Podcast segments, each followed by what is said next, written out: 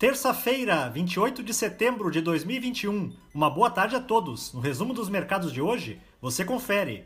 O Ibovespa terminou o dia em baixa de 3,05%, aos 110.124 pontos, frente ao aumento das tensões, tanto na Ásia quanto nos Estados Unidos, que acabaram por derrubar as cotações das principais commodities exportadas pelo Brasil. Algumas sinalizações quanto à possibilidade de prorrogação do auxílio emergencial também contribuíram para o mau humor do mercado.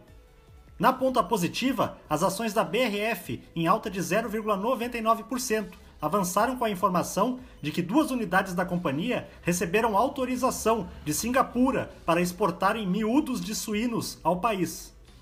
Na ponta negativa, as ações da Vale, em baixa de 5,01%, seguiram a forte queda do minério de ferro nesta sessão, que foi pressionado pelo pessimismo em relação à diminuição da produção em algumas siderúrgicas chinesas. Os papéis da Enalta, com perdas de 3,10%, recuaram após a empresa comunicar que a produção do campo de Manate foi interrompida ontem em função de um pequeno vazamento no seu gasoduto.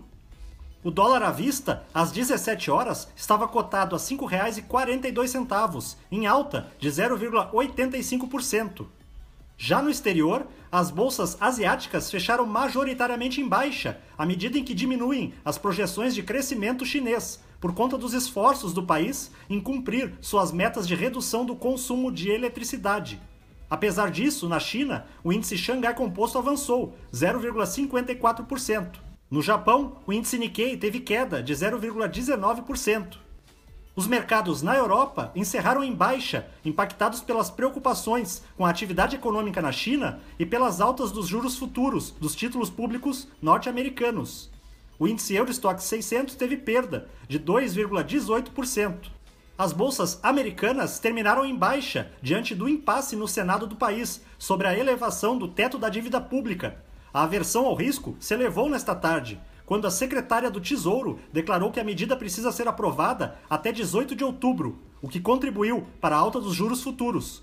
O Dow Jones caiu 1,63%. O Nasdaq teve queda de 2,83% e o S&P 500 recuou 2,04%. Somos do time de estratégia de investimentos do BB e diariamente estaremos aqui para passar o resumo dos mercados. Uma ótima noite a todos e até a próxima!